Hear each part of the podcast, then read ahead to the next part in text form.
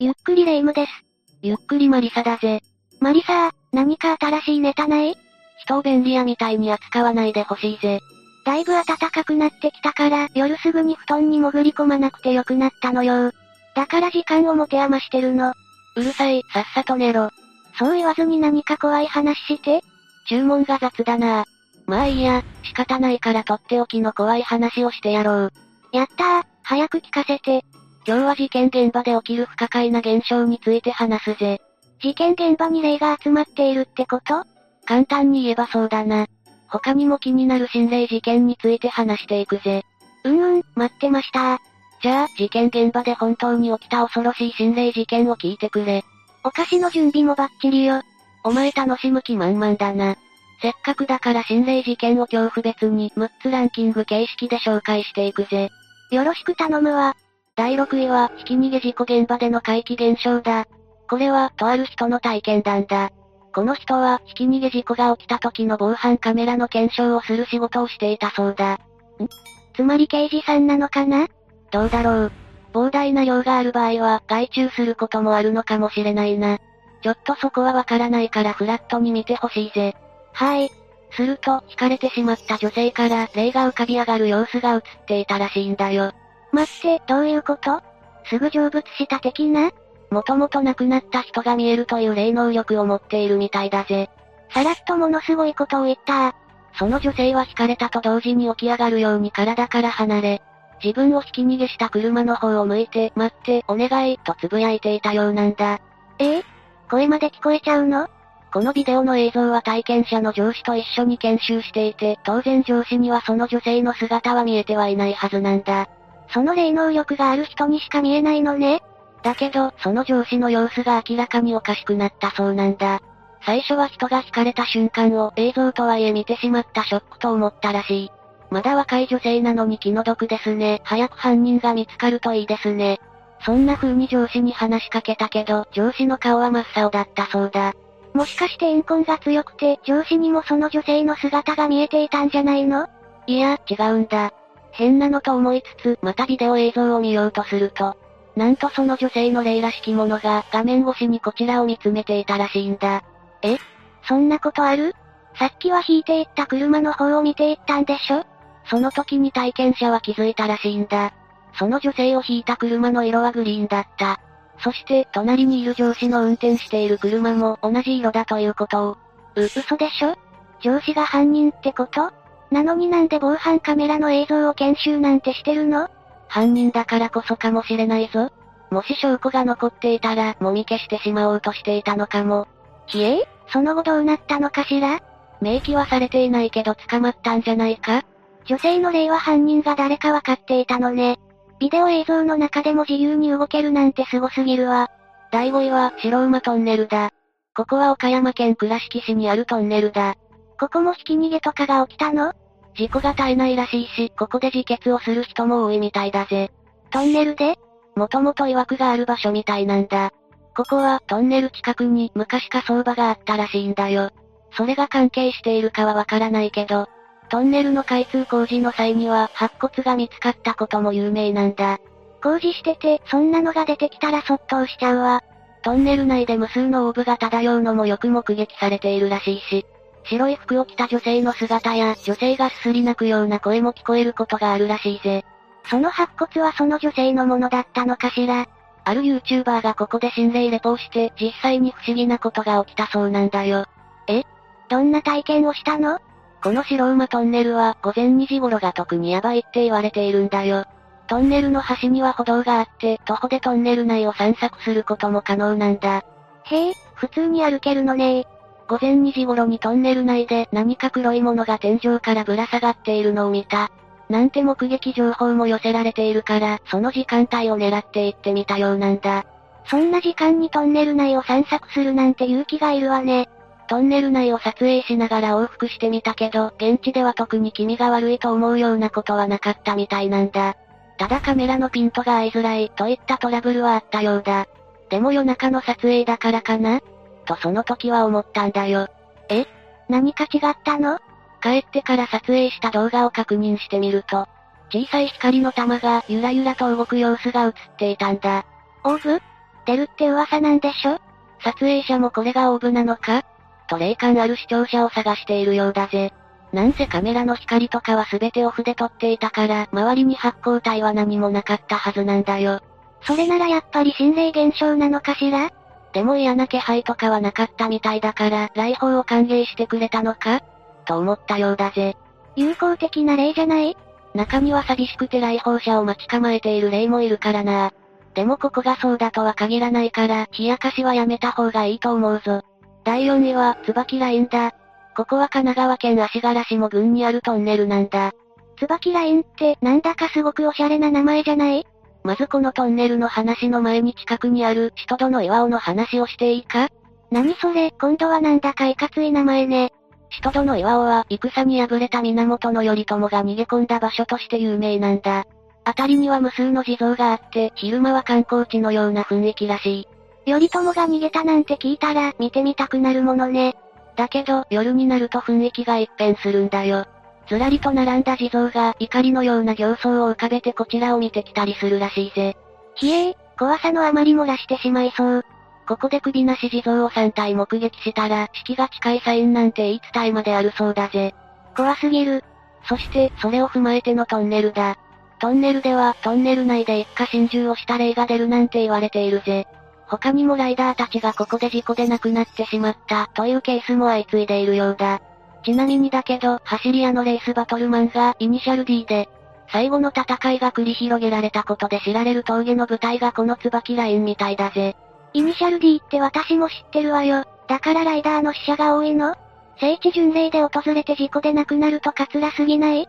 ここで事故が起きるのは霊の仕業なのかを遠隔霊視している人がいるから見てみよう。遠隔霊視？奇跡体験アンビリバボーにも出ている霊能力者の立原美幸さんが遠隔霊視しているぜ。運転しながら撮影した映像を見ていくんだけど、やっぱり特にカーブのあたりには幽霊の気配や姿がいくつも映っていたみたいだぜ。遠隔でもわかるんだ。至るところに霊がじーっとこちらを見つめているらしいから、安全運転をしながら止まらずに通り抜けないと車に乗り込まれたりするらしいぜ。じゃあやっぱり心霊スポットなのね。だけどいいこともあるらしいぜ。これは地元の言い伝えだけど、天井からポタポタと落ちてくる水を飲むと、厄払いの効果があると言われているんだ。嘘そんなの飲む勇気ない。噂が本当かはわからないから、いい子のみんなは真似して飲むのはやめよう。第3位は、旭川の事故現場だ。これはここで怖い思いをした体験者が教えてくれた話だ。旭川のとある高い地域にカーブミラーがあったらしいんだ。え？普通じゃない？旭川でなくても高くなくても、カーブミラーぐらいあるでしょ。まあまあ、最後まで聞いてくれよ。このカーブミラーには、よくおばあさんが映り込むって噂があって、体験者は怖いもの見たさで言ったらしいんだよ。どこのおばあさんが映り込んじゃうのかしら？別に事故多発地域でもなく、見晴らしも悪くないのに、なぜかそこにカーブミラーがあるのが不思議だったみたいだぜ。そして、カーブミラーに到着したものの、おばあさんも映らなければ特に変わったことも起こりそうになかったらしい。なんだ、ガセだったんじゃないの？何も起きないから帰ろうとした時、なぜか帰り道がわからなくなったらしいんだ。繰り返しになるけど、見晴らしはいい場所なんだ。迷子になるなんておかしいだろ？確かに、一体何が起きたんだろう？道路を右に曲がっても左に曲がっても、結局そのカーブミラーの前に出るらしいんだよ。地元民だから土地勘もしっかりある状態でだぜ。おかしいわね、神隠しみたいな状態になっているんじゃ？怖くなった体験者は、興味本位で遊んでしまってごめんなさい、と叫んだら、途端に帰り道が分かって帰ることができたらしいぜ。え？えそこにいた霊が起こったってこと？ちなみに、数年後この時のことを思い出して、またカーブミラーに行ったらしいんだ。お願いだから懲りて。でもそのカーブミラーは撤去されていたみたいだぜ。もしかしたら同じような体験が相次いで撤去されたのかも。その可能性はあり得るよな。第2位は、三河島事故現場だ。三河島事故とは、1962年に国鉄時代の常磐線の三河島駅付近で発生した鉄道事故だ。鉄道事故なんだ。当時の新聞は、無残、車体は粉々、折り重なりうめく、黒い影。なんてセンセーショナルな文字が掲載されていたらしいぜ。うー、事故の凄惨さが伝わってくるわね。運転士が信号を間違えたことで起きてしまった事故で、亡くなった人が160名、重軽傷者は数百名も出てしまったんだ。かなり大規模な事故だったのね。こんな大事故だから様々な心霊現象が起きてるようなんだ。どんなことが起きるの？例えば、事故から9年後、その事故現場に電車が差し掛かった時、血をたくさん流していたり、手足がない人たちの姿を運転手が目撃したらしいんだ。それってつまり、事故の犠牲になった人たちの、この目撃談はかなり有名な話らしいぜ。あとは、三河島駅の数駅先の北千住や綾瀬付近で黒っぽいコート姿の霊が目撃されているんだ。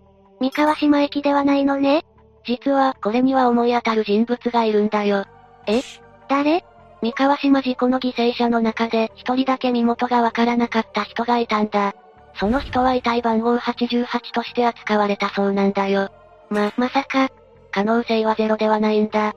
なぜかというと、遺体番号88の服装は、紺色スーツに縞模様のネクタイ、数珠を手にしていたらしい。数？珠自分を弔うの早くない？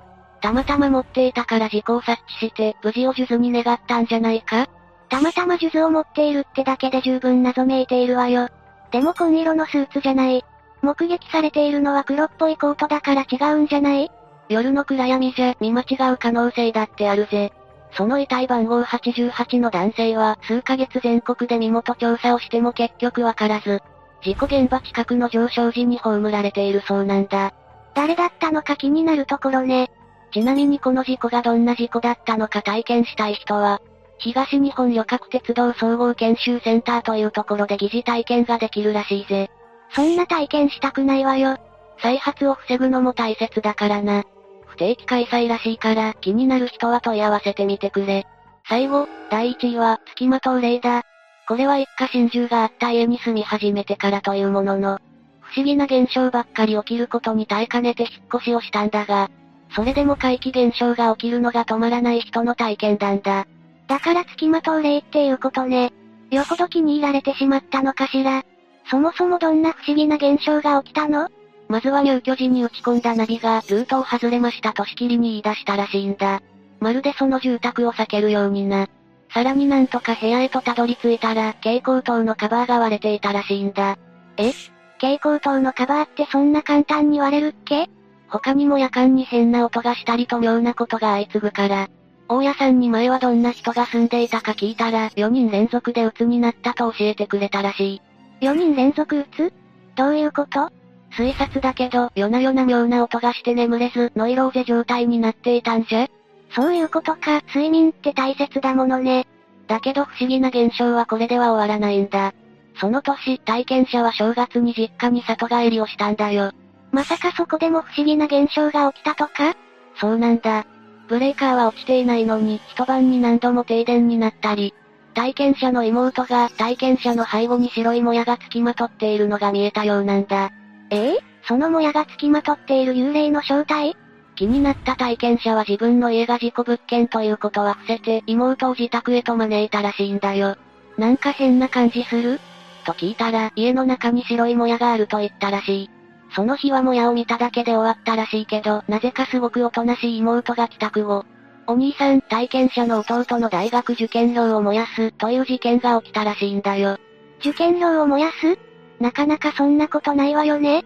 走行しているうちに体験者は引っ越すことになったらしいんだけど、引っ越し先でもうるさくしていないのに、下の階の人から、騒音が迷惑なんていう張り紙をドアにされたりしていたらしいんだよ。え？それもついてきてしまった例の仕業？わからないよな。ただ事故物件に住んでいこう、家族仲は悪くなるし、いいことなんて何もなかったらしいぜ。そりゃ受験料を燃やされたら家族仲も悪くもなるわよね。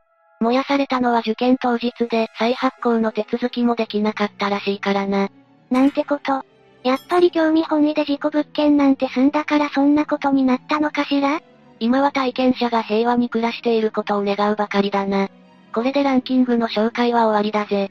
世の中には不思議な出来事がたくさんあるのね。いろいろ紹介したけど印象に残ったのはあるか？私は三河島事故現場がとにかくヤバいと感じたわ。話を聞いているだけで内臓がえぐられるような感じがしたの。怖い例えだな。でも霊感がある人は、ヤバい気配を感じるとそんな風になると。ここで紹介した霊能力者の立原美幸さんも言っていたぜ。内臓がひっくり返るような気持ち悪さを感じるらしい。人間に備わっている防衛本能なんじゃないの？